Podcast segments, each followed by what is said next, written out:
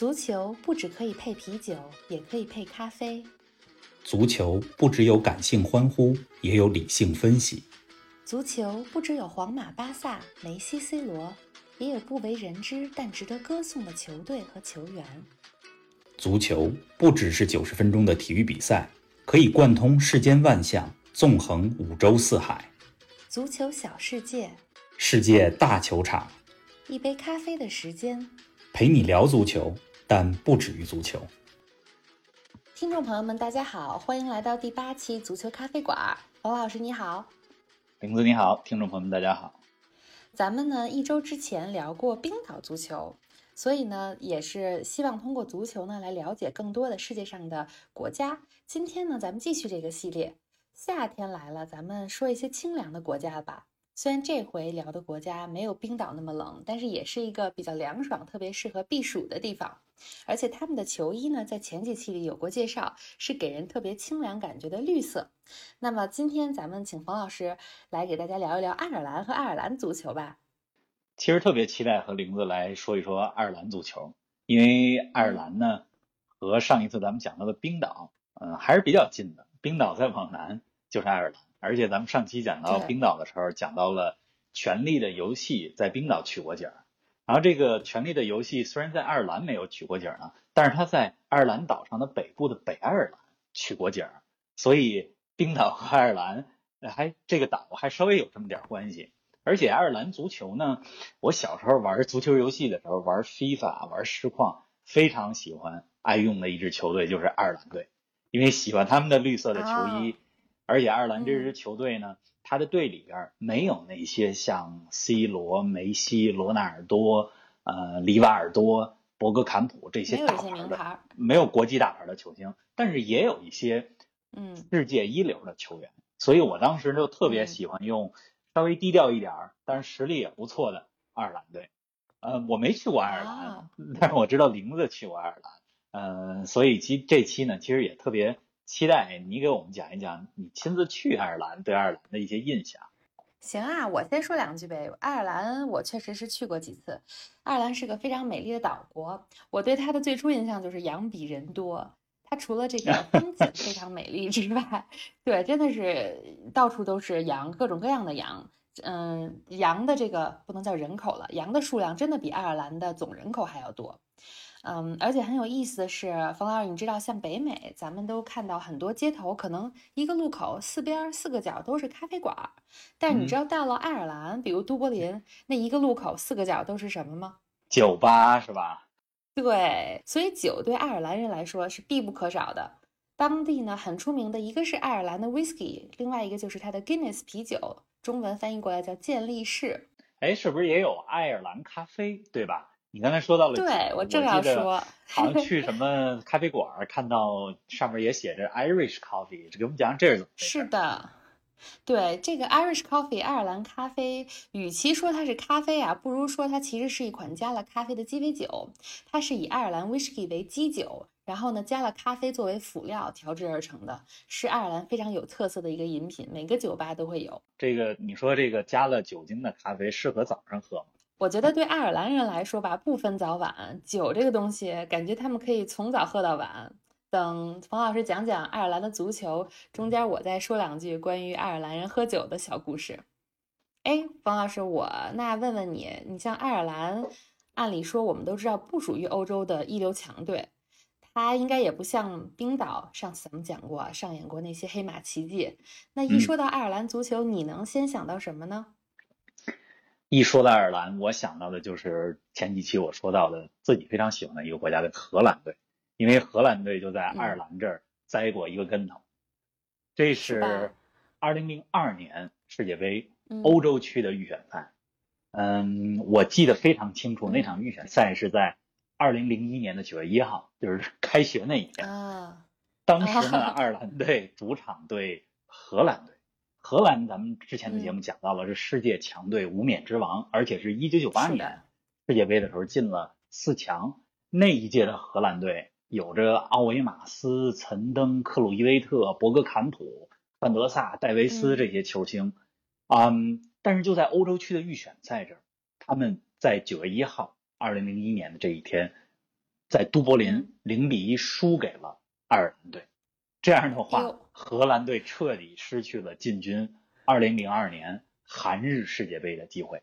你想，每届世界杯云集的都是世界强队，对呀、但是就2002年世界杯的时候，少了一支欧洲的强队——荷兰队。所以我印象特别深刻的就是在爱尔兰人欢呼的背景当中，荷兰人失落的样子。你想，爱尔兰都对呀柏林的球场，然后全场都是绿色，爱尔兰人庆祝起来非常之疯狂，但是背后 荷兰队在他们的主教练范加尔的带领下，就灰溜溜的走进了球员的通道。哎呀，爱尔兰把你非常喜欢的一支球队给打败了呀，想不到。对，但是也就是从这场比赛，从那个时候开始，我开始喜欢上了嗯爱尔兰队，而且非常关注这支球队。他们虽然没有像荷兰队那么多才华横溢的嗯球星，但是这支球队的嗯团队感和战斗力极其之强。哎，那你说说爱尔兰足球有什么最印象深刻的特点呢？爱尔兰足球呢，它虽然在欧洲是二流，而且嗯进世界杯、欧洲杯决赛圈，其实最好的成绩就是八强，但是大部分时间它最多最多也就进到了十六强。进十六强是什么概念呢？就是进世界杯哎，小组能出现，但是一进入嗯十六强、进八强的淘汰赛就被淘汰。所以爱尔兰啊也有一个外号嘛，就叫做“十六郎”，就是就是大部分情况下只能是十六强，进不去八强。那你说到爱尔兰足球呢，我就想到了这么几个比较关键的特点。哪些呢？第一个就必须得说一说，全世界都出了名的爱尔兰球迷，而且这个爱尔兰球迷，他不光是爱尔兰这个国家的球迷，一有爱尔兰的比赛，全世界的爱尔兰的移民都戴上绿色的帽子，穿上绿色的球衣，然后挤在酒吧里一块儿的欢庆。你知道爱尔兰这个国家它的人口是四百多万，对，但是全世界的爱尔兰人的后裔是八百多万，也就是说，全世界的爱尔啊爱尔兰人一半是在爱尔兰这国家，一半是散落在世界各地。然后除了球迷以外呢，一会儿我觉得也想跟大家聊一聊爱尔兰球员的脾气，真的是非常之火爆。这可能也跟喝酒有关系，是吧？我估计是对爱尔兰球迷，包括爱尔兰人，在世界各地都是出了名的，都非常的团结。哎，那咱们就先说说球迷吧，这个我也挺感兴趣的。你像我在爱尔兰，当时对于他们球迷的这个观感就是看球喝酒不分家，酒吧里永远电视放的是球赛。而且我之前去的时候还听说了一个特别有意思的是真事儿，王老，你知道说爱尔兰人一周只喝两次酒，你知道是哪两次吗？有球的一次，再加上这个周中，比如周中喝一回，周末看球的时候喝一回嗯，是这么回事吗？我告诉你啊，是一次是周一到周三，第二次是从啊周四喝到周日，嗯，等于他们一周七天基本上爱喝酒的，天天都泡在酒吧。而且当时听说还有爱尔兰一个公司的老板，他可能是去酒吧看球喝酒。呃，找代驾嘛，喝了酒不能开车，在那边也是这种情况，所以连着找了四天代驾，家里好几辆车全停酒吧门口了。所以这也是我对当地球迷这个的一个印象，和酒是分不开的。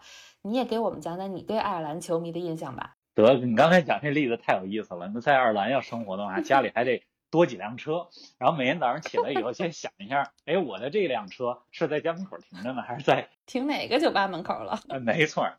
呃，说到爱尔兰球迷呢，咱们一会儿再来讲酒的这些事儿哈。先讲一个嗯爱尔兰球迷特别让人感人的瞬间。嗯，哪个呢？嗯，二零一二年的欧洲杯是在嗯波兰和乌克兰共同来举办。是的，那届的欧洲杯上，爱尔兰进入了最后的决赛圈。他们在小组赛第二场比赛在波兰来举行。嗯嗯，那场比赛爱尔兰队零比四输给了西班牙队。西班牙队可是那届欧洲杯赛的冠军，而且爱尔兰所在的这个小组有西班牙队、意大利队和克罗地亚队，这都咱们都讲过，都是欧洲和世界的强队。对呀、然后爱尔兰输给了西班牙的那场零比四的比赛，实际上他已经被嗯淘汰，就打道回府了。但是让世界的球迷们印象非常深刻的是，那场比赛爱尔兰队在零比四落后的时候，全场的爱尔兰球迷没有哭泣，没有沮丧，没有对自己的球队失去信心，反而是他们非常团结的嘹亮高歌。而且他们唱的这个歌呢，是从上世纪的八十年代开始就流传在爱尔兰，而且所有的体育比赛，爱尔兰球迷们高唱的这首歌呢，它的英文的名字叫做《The Fields of Athenry》，翻译成中文叫做《阿森莱的田野》。这首歌是一个爱尔兰世代相传的著名的歌曲啊！一会儿咱们讲到这首歌的时候，我觉得也可以给大家放一放。呃，爱尔兰球迷在现场唱这首歌的呃一些音频的片段。嗯，那场比赛完了以后，嗯，全世界都在流传着这个视频。因为西班牙队虽然四比零战胜了爱尔兰，是，但是赛后西班牙的主教练博斯克说：“怎么说？嗯，这是博斯克，可是带领。”西班牙队获得了世界杯、欧洲杯冠军的主教练，他说：“我们西班牙虽然获胜了，但是请你们看一看，在场上奋力拼搏的爱尔兰球员，以及在体育场里高歌的爱尔兰球迷，他们才是真正诠释了足球意义所在的人们。”嗯，哎，那咱们来听听这首歌的小片段吧。好啊。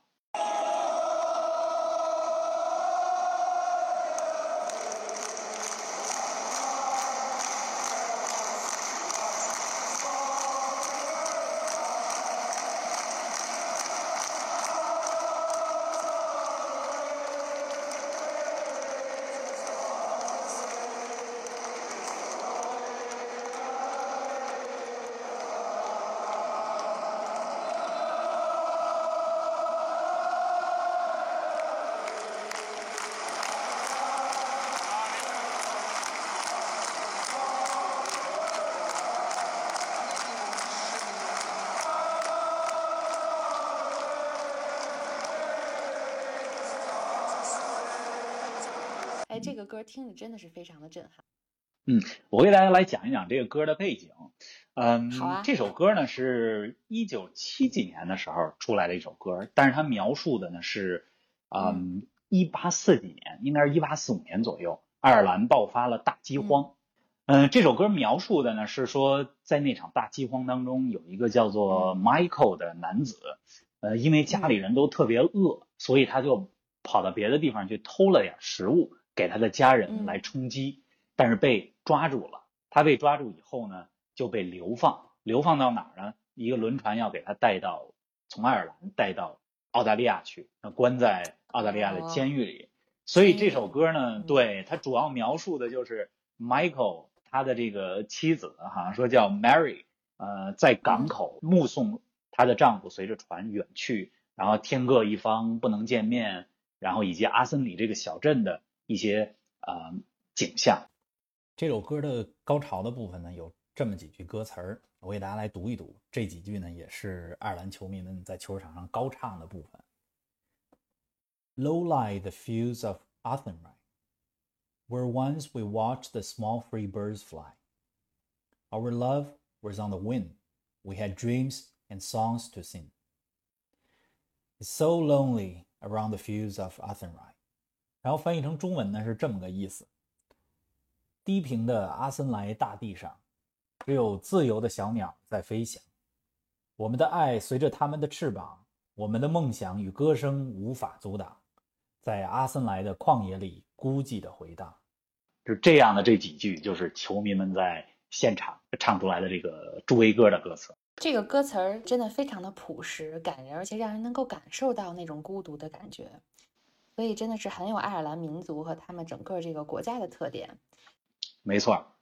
除了刚才说的这些，樊老师，那爱尔兰球迷你觉得还有哪些值得一提的特点呢？我觉得刚才也说到了一些，就是爱尔兰球迷他对于国家、对于爱尔兰这个民族的认同感是非常之强的。怎么讲呢？呃，不光在爱尔兰，一有爱尔兰队的比赛，在美国、在加拿大、在世界上很多有着爱尔兰移民和后裔的地方，只要有爱尔兰的比赛。他们就身穿绿色的球衣聚集在一块儿庆祝，在大街上，在酒吧里。呃，说到这个爱尔兰球迷喝酒呢，嗯，像我经常在的这个美国，其实也很有意思哈。嗯，我有一次就在一个大学的门口，就看到一个酒吧，这个酒吧的名字叫做 The Dubliner，就是都柏林人。你想这个酒酒吧的名字，一想到要给酒吧起个名儿，都得起一个跟爱尔兰有关的名字。就足以见得这个国家多爱喝酒。而爱尔兰的球迷，他们在嗯比赛之前，嗯，在大街上、在广场上助威的时候啊，怎么助威你看有一个特点，除了他们身上的绿衣服以外，你看这个手里边一边跳一边举着啤酒瓶子的这个，一定是爱尔兰球迷啊，啊。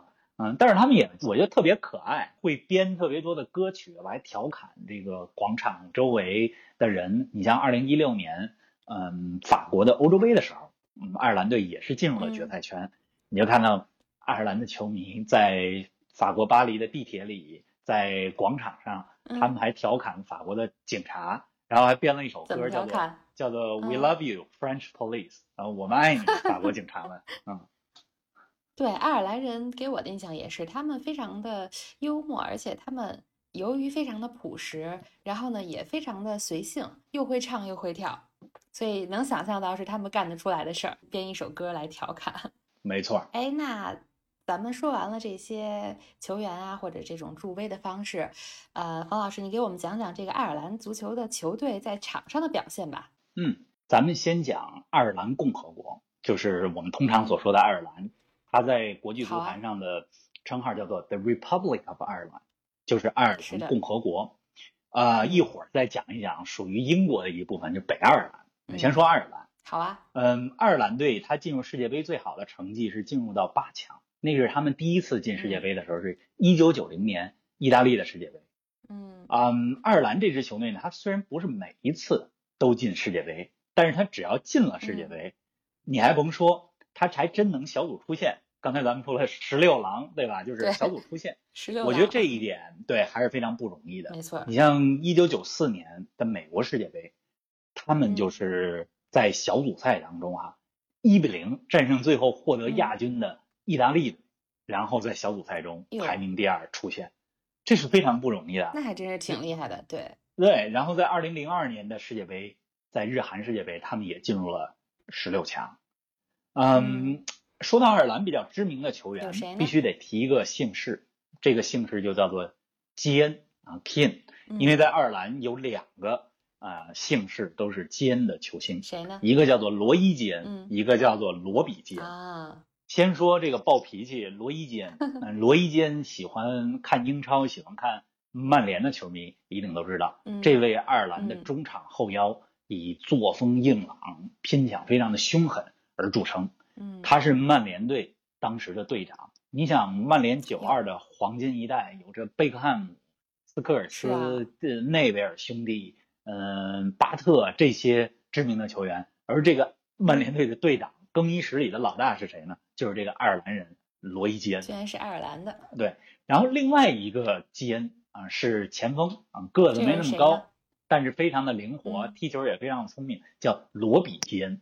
呃罗比基恩呢嗯比罗伊基恩年龄要小几岁，他在世界上的很多的俱乐部，尤其在英格兰效力过利兹联队啊，然后托特纳姆热刺队，嗯等等几个都是不错的球队，都是非常不错的俱乐部，嗯而且进球率非常高。他至今是爱尔兰国家队进球最多的球员，这个是罗比基恩。啊，原来是这样。哎，冯老师，你提到的这些爱尔兰球员也都非常有自己的个性，你说他们在场上也会比较暴躁，是不是？那能不能给我们举个例子，他们能怎么个暴躁法啊？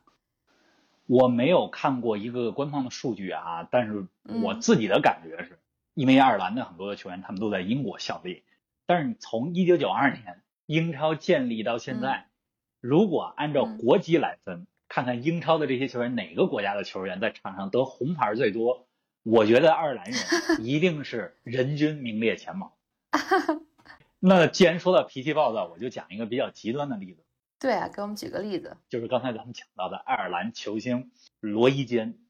呃罗伊基恩呢，他在刚才咱们讲到了爱尔兰战胜了荷兰，进军到了二零零二年日韩世界杯的附加赛。他在附加赛当中两回合战胜了亚洲的伊朗队，最后来到了日本成为最后的三十二强之一。然后这个爱尔兰国家队呢，是呃在离日本比较近的这个塞班岛有一个训练基地，嗯还有一个多月就开赛了。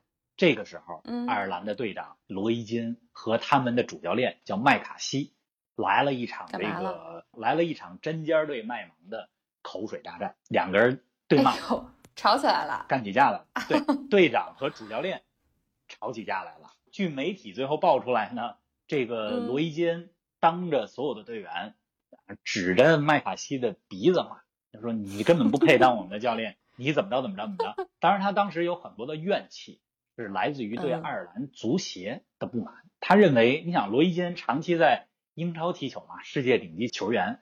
他觉得爱尔兰足协给国家队的支持，包括这些备战的物资都不行，所以有很多的怨气。他也是希望这个球队表现的越好，希望他越来越好，越有面子，对吧？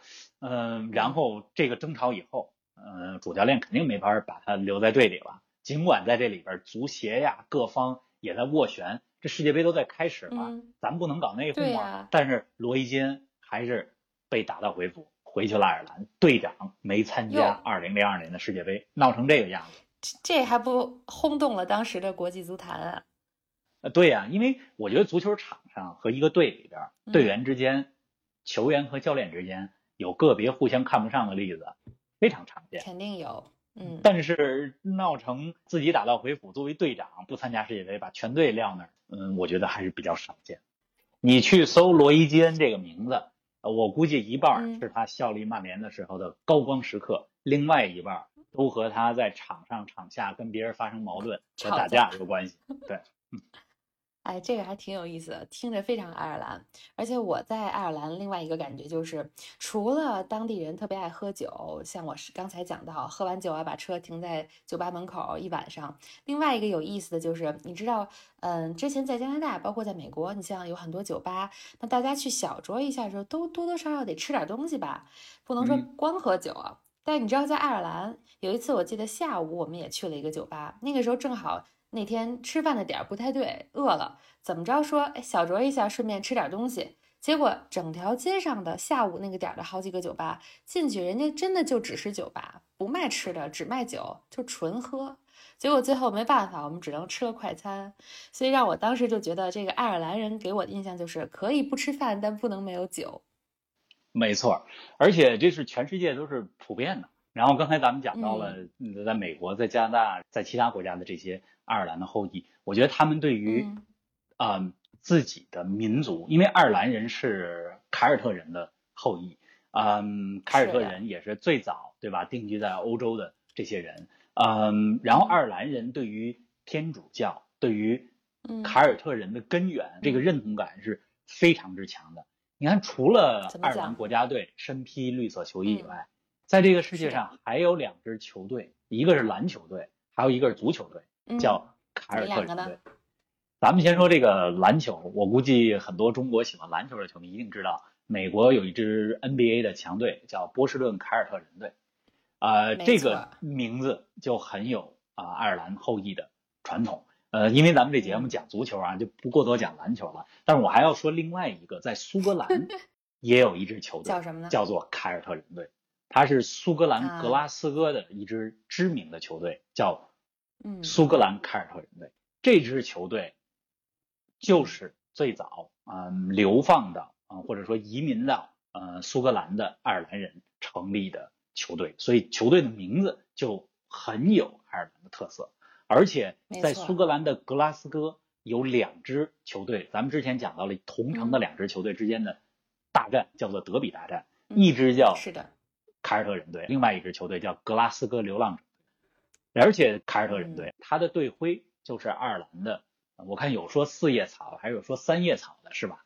就是这个四叶草或者三叶草，嗯。对这个，其实四叶草说的其实是这个三叶草，这个它其实是爱尔兰和凯尔特人族的这个标志和象征。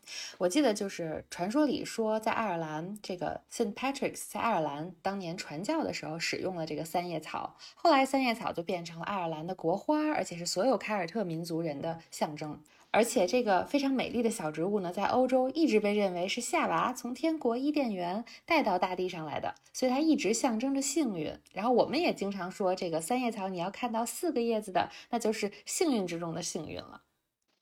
嗯，说到爱尔兰这个凯尔特人的传统，那我必须得讲一讲另外一支球队北爱尔兰队，以及爱尔兰和北爱尔兰之间的恩怨情仇。好啊，这得从什么时候说起？咱们简单说哈，啊，好啊现在我们说的爱尔兰共和国实际上是爱尔兰岛南部的啊这个独立的国家，它也是联合国的成员国。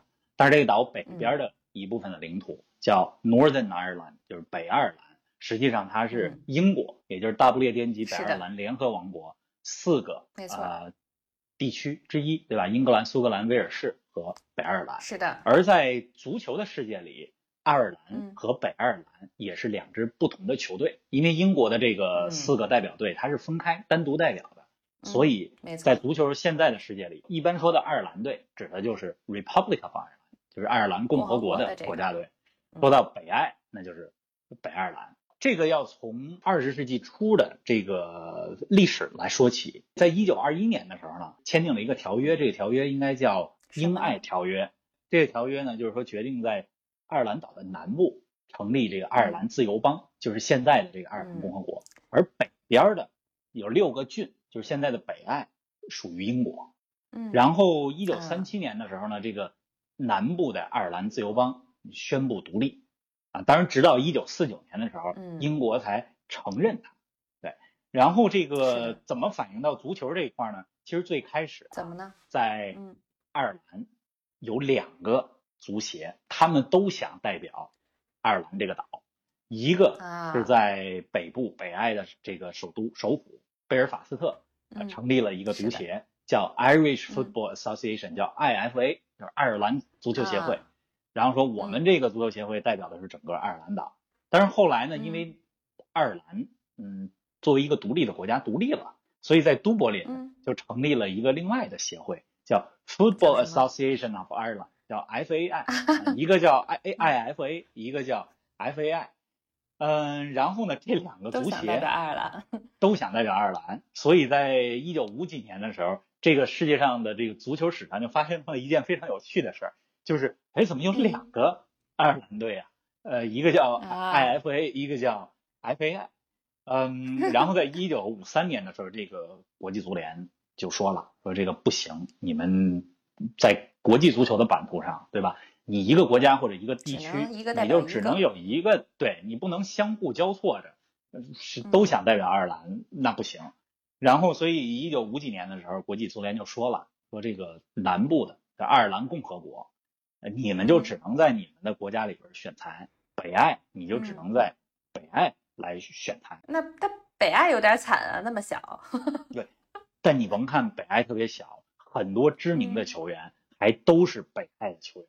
你像曼联队，嗯，历史上六七十年代的功勋乔治贝斯特，他就是一个北爱尔兰的球员。早在一九五八年的世界杯的时候，北爱尔兰队就是八强的球队，而南爱嗯就是这个爱尔兰队，到一九九零年嗯才进入到世界杯的决赛圈。啊，原来是这样。但是这个一九五几年，国际足联说了啊、你们都别用爱尔兰了哈，南边的这就叫爱尔兰共和国代表队，北边就是北爱。嗯但是这北爱还嗯不干，他其实直到一九八四年的时候，他所有的主场比赛，他就偏偏不叫北爱尔兰，他就叫爱尔兰。倔强的就叫爱尔兰。对，后来才改过来。然后嗯还得说一个历史上非常有意思的一个比赛啊，我觉得不能用有意思，只能用非常的紧张的比赛。就是一九九三年，当时呢，嗯爱尔兰队和北爱尔兰队啊、都在嗯冲击九四年的美国世界杯的决赛圈，而且他们在欧洲的预选赛还分在了一个组。在这个组里边儿嗯，啊、两队要踢两场比赛，第一场比赛在都柏林，嗯爱尔兰三比零赢了。啊然后当年的这个九三年的十一月，两队回到啊、北爱尔兰的首府贝尔法斯特踢第二场比赛的时候，那个时候爱尔兰只要拿一分就有机会直接进入到九四年的世界杯，而北爱尔兰哦已经被淘汰了。然后你想，这两个国家地区之间的恩怨情仇都集中在了这一场比赛当中，而且是啊，当时的政治环境，嗯大家听说过爱尔兰共和军啊等等，嗯，九八年才签的北爱尔兰和平协议，九三年那会儿嗯，正闹得热闹的时时候对，嗯所以这场比赛也被称为足球历史上最紧张、最戒备的一场比赛。有参加这场比赛的球员说，我们都是被保安、被警察呃护送着进了球场，对吧？然后也有球员说，哎呦，我是替补球员，我觉得，嗯，在这个球场里最安全的位置就是在场上踢球。我在场边做热身，我觉得随时我的生命好像都有受到北爱球迷的威胁一样。所以这个九三年的这场比赛，火药味非常浓啊。对，火药味非常之浓烈。但是最后打成了一比一，爱尔兰最后就进军了一九九四年的世界杯的决赛圈。而且那个时候，爱尔兰的主教练杰克查尔顿是英格兰足球的名宿啊。在七月十号的时候，就今年的七月十号，大概十天之前、十几天之前，杰克查尔顿作为英格兰一九六六年世界杯冠军队的成员啊，他去世了，在英国的足坛也在悼念这个当时执教爱尔兰国家队的英格兰足球的名宿啊。然后北爱和爱尔兰在一九九三年踢完了以后，就这些年，我觉得随着一九九八年签订了北爱尔兰和平协议啊之后，我觉得两队的关系有所缓和。对，我就再举最后一个例子。好啊，在二零一六年法国欧洲杯的时候，爱尔兰队和北爱尔兰队都历史性的同样进入了这个世界大赛的决赛圈，但两队没有互相碰着啊。然后当时执教爱尔兰国家队的主教练是北爱尔兰人，知名的球星和教练马丁奥尼尔，所以。爱尔兰人也在用北爱尔兰的教练，这是史上第一次啊！因为爱尔兰的这个执教爱尔兰国家队的历史的主教练大部分都是爱尔兰人，嗯，少数的只有一个是这个杰克查尔顿，刚才节目讲到的是英格兰人。然后，呃，这次二零一六年的欧洲杯是北爱人，所以这两个球队，所以其实。对这个球队之间，包括爱尔兰和北爱尔兰国家之间，他们的关系就是非常微妙的，又紧密，又看似是两个不同的国家，但实际上又很多时候密不可分。呃，我印象中在爱尔兰旅游的时候。嗯，按理说开车你到北爱尔兰去，实际上是去了另外一个国家，可能会有签证啊，或者是入关啊、过关的这种手续，但实际上都没有。他们就像一个国家一样，直接开车就过去了，也没有关口。所以这两个国家听你讲，包括自己旅游的体验，都觉得是非常微妙的。这个怎么说呢？相互独立又相互依附的这个关系。没错，因为北爱大部分人还是支持，就是留在英国里边，然后，呃，也是所谓的叫做联盟派吧。呃，当然在北爱，我觉得也生活着一些爱尔兰人，他们信奉天主教啊，但是现在呢，也越来越能够和北爱里边大多数的新教徒，因为英国对吧，是一个新教为主的国家，呃，所以我觉得这个足球和国家之间的关系是连在一块儿的，对吧？这个相爱相杀，本是同根生，相煎何太急，没错。说了这么多，节目结束之前，冯老师再给我们说说现在爱尔兰有哪些值得关注的亮点吧。刚才说的都是历史上的事情，我觉得可以关注两点吧。一个是爱尔兰很有可能进入到二零二零年的这一届的欧洲杯，啊，当然这一届的欧洲杯因为新冠疫情，从二零二零年已经被推迟到二零二一年的夏天。爱尔兰呢，现在还没有确定在欧洲杯当中有一个席位，但是他进入了附加赛，要连续赢两场附加赛才能进入最后的决赛圈。另外一个我觉得可以关注的是，很多人是什么呢？都在倡议啊，尤其是九十年代和呃之前的一些年，说我们能不能希望未来有一天，北爱这个地区和爱尔兰这个国家，大家能够共同有一支代表队。来参加世界大赛就叫爱尔兰，然后我觉得像北爱的足坛名宿，刚才咱们讲到了乔治贝斯特，他就希望说在自己的有生之年，呃，能够看到爱尔兰和北爱一块儿征战，以同一个这个国家和队名，因为爱尔兰和北爱都有着非常多有天赋的球员，如果把这两个地区的球员放在一块儿。他的实力很有可能是强强联合，对。但是我觉得我对这个联合一起参赛是不太持乐观态度，这就有点像 你要让韩国和这个牵扯到政治了，对，没错。对，呃，今天听的真的是津津有味啊，这个了解了爱尔兰以前的历史啊，还有包括他现在足球的特点。那结尾最后，我想给大家一些去爱尔兰旅游方面的建议。爱尔兰呢是个特别值得去游玩的地方，尤其是夏天去，非常的凉爽。当地的人民呢特别的朴实，嗯，很多电影迷呢可以去那儿看一些欧美著名影片的拍摄地。然后整个岛呢又不大，从东到西开车也就三个小时，从南到北呢也就开五个小时。